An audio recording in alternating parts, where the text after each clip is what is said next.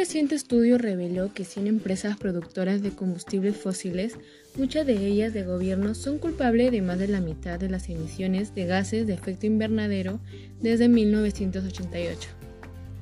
Buen día con todos, esperando que se encuentren bien.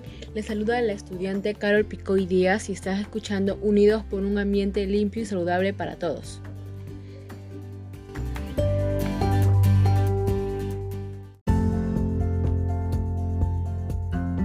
Comencemos. Como se habrán dado cuenta, algunos de nosotros ha causado algún tipo de contaminación, ya sea sin darnos cuenta o tal vez conscientemente. La verdad es que nadie está libre de decir que no. Pongamos un ejemplo. Al respirar, todos nosotros respiramos, y al respirar en cada bocanada de aire que exhalamos, esparcimos CO2 a la atmósfera. El CO2 que esparcimos no es un gas tóxico para las personas, sin embargo, el exceso de emisiones de CO2 acentúa el efecto invernadero lo que reduce la dispersión de calor acumulado por la radiación solar en la superficie del planeta hacia el espacio y provoca un mayor calentamiento. Otra actividad que produce contaminación es el uso celular. Detrás de cada mensaje de texto que enviamos, de cada llamada telefónica, videos que descargamos, hay un centro de datos que hace que esto sea posible. Las redes de telecomunicación consumen demasiada energía, se alimenta de electricidad que aún sigue generándose por la quema de combustibles fósiles, por lo cual es un consumo energético invisible para nosotros. Y hay muchas otras actividades comunes que realizamos diariamente. Escuchemos cuáles son las fuentes de la contaminación. Fuentes fijas. Fuente de emisión que no se traslada, estos se mantienen en un solo lugar. Ejemplo, chimeneas industriales y fogatas. Fuentes móviles. Fuente de emisión que puede trasladarse con facilidad emitiendo contaminantes durante su recorrido. Ejemplo, automóviles, camiones, aviones, entre otros. Fuentes de área. Incluyen una o varias actividades distribuidas en un área determinada. Ejemplo, comercios, casas, entre otros. Fuentes naturales. Son, que, son aquellas que no provienen directamente de actividades humanas y son emitidas por los fenómenos, como la emisión de dióxido de carbono, CO2, por los bosques o cultivos, u otros gases que se emiten en los volcanes, manantiales de aguas sulfurosas, entre otras.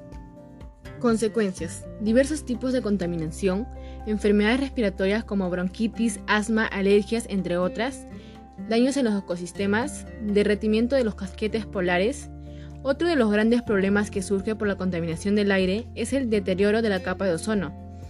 En las capas superiores de la atmósfera se halla la capa de ozono que nos protege del impacto directo de los rayos solares. Y las sustancias y gases contaminantes generan daños en nuestra capa protectora, facilitando el paso de los rayos ultravioleta. En consecuencia de la contaminación del aire en los últimos años, ha aumentado la cantidad de muertes prematuras provocadas por enfermedades como asma, bronquitis, enfisema y neumonía. Se puede dar soluciones para reducir la contaminación ambiental, mas no acabar con ella, dado que nosotros los seres humanos lo estamos destruyendo día a día por nuestras acciones irresponsables. Por eso debemos ser conscientes de realizar cambios positivos siendo responsables con el entorno en que se encuentran. Por lo cual las empresas, asociaciones u organizaciones tienen el poder de ayudar a la sociedad a concientizar respecto a estos problemas de la contaminación y poder dar soluciones. Ante esta situación se deben tomar medidas para disminuir estos altos niveles de contaminación. Algunas podrían ser los gobiernos de las ciudades pueden fomentar el uso de medios de transporte que consuman menos energía por persona, como el transporte público o la bicicleta, a fin de disminuir la emisión de gases contaminantes como el CO2. En la agricultura se debe promover el uso de pesticidas y fertilizantes que sean amigables con el medio ambiente. Las municipalidades podrían realizar charlas o campañas de información acerca de la contaminación del ambiente para concientizar a los pobladores, a los pobladores entre otros. Evitar quemar basura y llantas, así como el uso de cohetes artificiales. Se agradece que hayan llegado al final del programa y recuerden, por un ambiente seguro lo mejor es actuar ahora para gozar después. Difundamos este mensaje que es de gran importancia para toda la comunidad. Nos vemos en la siguiente emisión. Un saludo.